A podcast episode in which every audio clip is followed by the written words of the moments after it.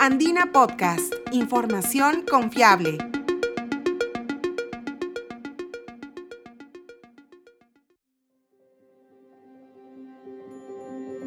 Bienvenidos, soy Sofía Pichigua, periodista de la agencia Andina. El inicio de la misión espacial Artemis 1 inaugura una nueva era de la exploración espacial con seres humanos. Tras el éxito del sistema de lanzamiento espacial de la NASA, el cohete más poderoso del mundo el último 16 de noviembre, la nave espacial Orión sin tripulación comenzó su trayectoria hacia la Luna y continúa superando una prueba tras otra. Esta misión deberá continuar por al menos 25 días. Detrás de esta histórica misión hay un equipo multidisciplinario que trabaja desde hace años en este programa y lo sigue cada día, esperando el regreso de Orión a la Tierra para diciembre próximo. Entre ellos tenemos a la ingeniera peruano-estadounidense Rosa Ábalos Warren Dejándolo todo en el Perú y siendo solo un adolescente, llegó a los Estados Unidos con su familia sin saber inglés, pero con muchas ganas de trabajar para conseguir sus sueños. Es así que su historia de superación inspira a los jóvenes que apuestan por una carrera de ciencias. En este episodio de Andina Podcast, la gerente de misión de Artemis nos cuenta los detalles de su labor y explica los próximos pasos que debe superar la nave espacial Orión.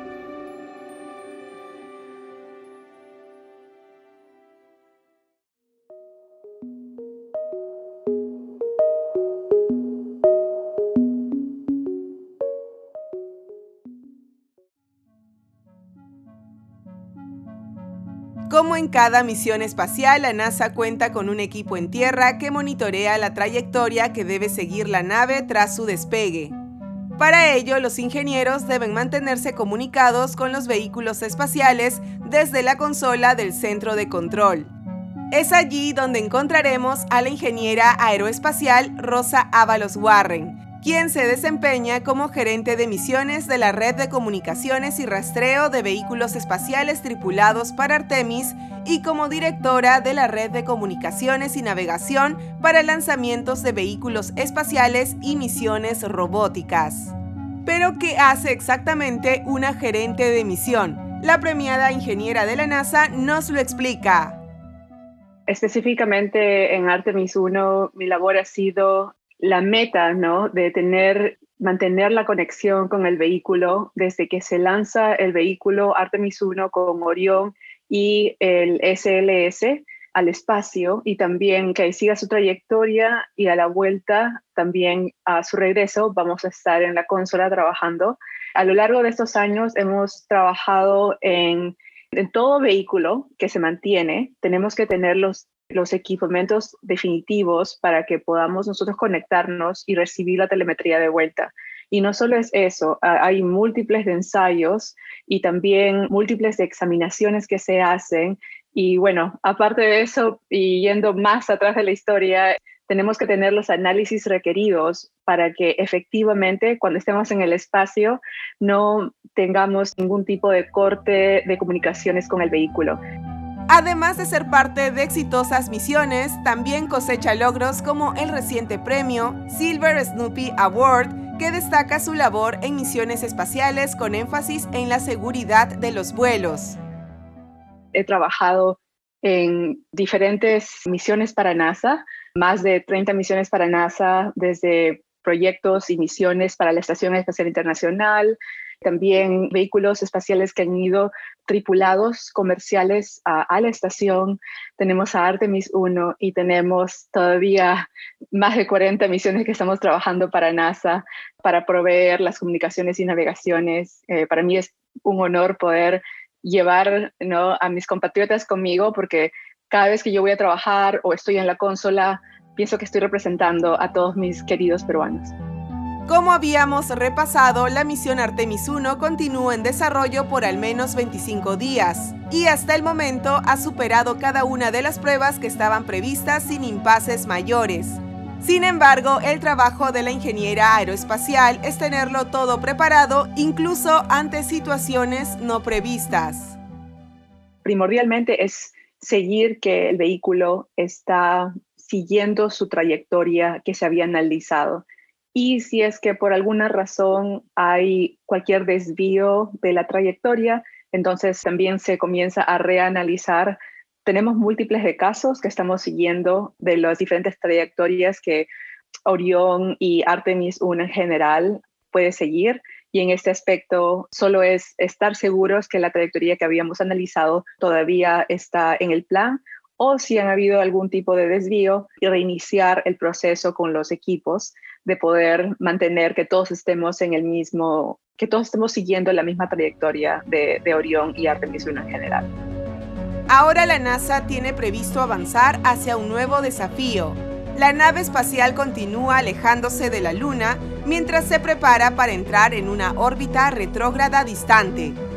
Orión alcanzará su distancia más lejana de la Luna el 25 de noviembre rompiendo un nuevo récord.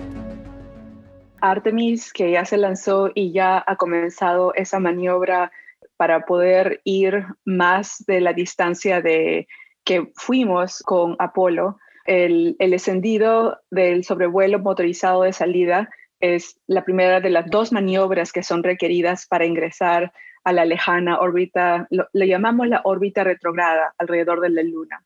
Entonces, la nave espacial, uh, Orión, el encendido de inserción en órbita retrograda va a ser más o menos aproximadamente el 25 de noviembre. Entonces, en ese aspecto va a utilizar el módulo de servicio europeo y Orión permanecerá en esta órbita durante aproximadamente una semana para probar todos los sistemas de la nave espacial y el retrogrado distante llevará a Orión a un aproximado de 40.000 millas más allá de, de la Luna, antes que se regrese de vuelta aquí a Tierra.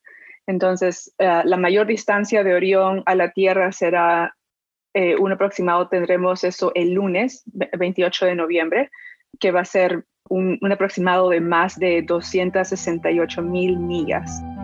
La NASA estima que el 11 de diciembre Orión estaría de vuelta a la Tierra y esto es justamente lo que se necesita para continuar haciendo ciencia debido a los múltiples experimentos a bordo en marco del programa Artemis. Lanzamos vehículos espaciales cada año, múltiples de ellos, pero la mayor parte de, y lo, lo más importante es poder tener esa información de vuelta aquí a Tierra, porque ¿cuál sería la, ¿no? el objetivo, que mandes a un experimento científico y no tengas nada de vuelta. Entonces, eso es nuestra labor, de tener conexión con el vehículo, comunicación constante con el vehículo. Y no solo eso, es traer la telemetría de vuelta aquí a Tierra. Estas pruebas se convertirán en las piezas claves para mejorar la estrategia que permitirá avanzar con Artemis 2, la misión que aspira a llevar a la Luna a la primera mujer y a la primera persona negra no antes del 2025. Todo ello marcará el camino para que también se puedan planear viajes espaciales tripulados a Marte en el futuro. Precisamente son los astronautas la prioridad para la gerente de misiones tripuladas, por lo que su labor continuará tras concluirse Artemis 1. Garantizar la comunicación con los astronautas en el espacio no solo es parte de su trabajo, sino también un sueño que persigue desde niña. Esto fue justamente lo que le ayudó a decidirse a estudiar ingeniería aeroespacial, que logró siendo becada en la Universidad Virginia Tech y lo que le abrió las puertas para ingresar a la NASA desde que era estudiante. Fue justamente la tragedia de la misión Columbia ocurrida el 1 de febrero del 2003 lo que la marcó. Luego de su lanzamiento, el transbordador espacial Columbia tenía previsto regresar a la Tierra, pero la nave se desintegró al atravesar la atmósfera y los siete miembros de la tripulación perdieron la vida. Es así como Rosa Ábalos Warren recuerda este momento. Algo que vi y que siempre respeté mucho fue la ética de trabajo y el respeto que mis padres siempre traían. Y para mí, viendo ese cuánto trabajaban y hasta momentos que yo estaba en el colegio, yo decía, eh, por favor, déjenme ir con ustedes a limpiar oficinas de, de ingenieros entonces yo así en, en ya la secundaria um, me, me, iba con ellos a, a, limpiar oficinas y siempre me encantaron las matemáticas y las ciencias. Entonces, cuando veía todos esos diferentes diseños que tenían en sus carpetas, yo decía, oh, yo quiero algún día poder trabajar en eso. De repente, no sé, estudio fuerte, veía cuánto trabajaban mis padres. Siempre me, me emocionaba mucho ver esos tipos de diseños. Yo no sabía lo que era antes uh, ingeniería aeroespacial. Entonces, en Perú, y me hubiese gustado mucho ver este programa de, de las niñas que han venido acá a Houston, al, al centro de visitantes de Space Center Houston, para mí es abrir las puertas a todas estas niñas a algo que muchas personas, incluyendo posiblemente mis colegas y yo, nunca sabíamos a su edad que existía, ¿no? La ingeniería aeroespacial, qué es lo que NASA hacía, cómo se lanza un cohete, ¿no? Cómo estamos haciendo diferentes experimentos científicos en la microgravedad en estos momentos, cómo tenemos a estos eh, astronautas en la Estación Espacial Internacional orbitando la Tierra ¿no? cada 90 minutos. ¿Cómo es eso posible? Pero abrir así a una niña, a un menor, abrirle la mente de que, mira, todo esto existe y que tú también puedes seguir. Para mí nunca, nunca hubo eso, no, no sabía hasta que por televisión un día vi lanzarse la misión de Columbia. Y para mí fue sorprendente poder ver cómo este potente vehículo se estaba lanzando en el espacio y cómo podía llevar astronautas, cómo se había eh, analizado todo eso y eso es lo que me abrió la mente a mí en ese momento, ver ese video, esa imagen y hacer mis propias investigaciones y ver qué se requiere para poder lanzar un vehículo espacial, cómo, cómo se forman los equipos de NASA, y bueno, lamentablemente e, esa misión a su retorno sufrió una tragedia ah, y eso todavía para mí marcó un inicio de poder seguir las investigaciones y saber acerca de, NASA y cómo uno puede convertirse en una ingeniera aeroespacial. Siempre uno empieza con una pregunta y a veces las preguntas parecerán que, ¿por qué voy a preguntar esto? No, siempre uno tiene que preguntar porque si no tienes tus respuestas, ¿qué planeación puedes hacer en el futuro si no tienes esas respuestas? Y gracias a Dios eh, he tenido el, apoyo grandemente de mis padres, ahora de mi esposo y también de muchos, muchos mentores que me han ayudado y me han guiado, ¿no?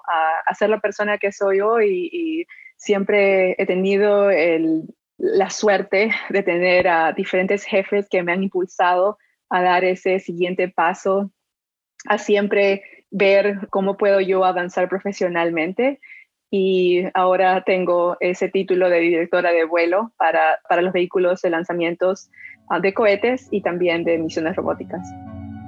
Su inspiradora historia es ya conocida por los jóvenes estudiantes a los que ha podido apoyar como mentora. Hoy también se ha convertido en un referente para niñas y niños como las escolares que viajaron al Space Center de la NASA en marco del programa Ella es astronauta y que sueñan con regresar para trabajar en la agencia espacial.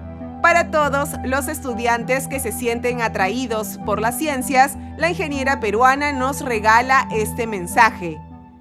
Y para todos los niños y todas las niñas peruanas, ah, quiero decirles que por favor persigan sus sueños, que nunca duden de sí mismos, que la educación es clave para su éxito y que siempre, siempre sepan que el cielo no es el límite, que siempre sigan sus sueños y cumplan todas sus metas. Ese es uno de mis anhelos de que ellos puedan seguir sus sueños y llegar más lejos que, yo y mis otros colegas de NASA. La misión Artemis 1 de la NASA y la labor que realiza Rosa Ábalos Warren es una historia que continúa escribiéndose. Si deseas estar al tanto de las novedades de este programa de la NASA, visita la sección Ciencia y Tecnología en la web de la Agencia Andina y sigue Andina Podcast en Spotify y SoundCloud.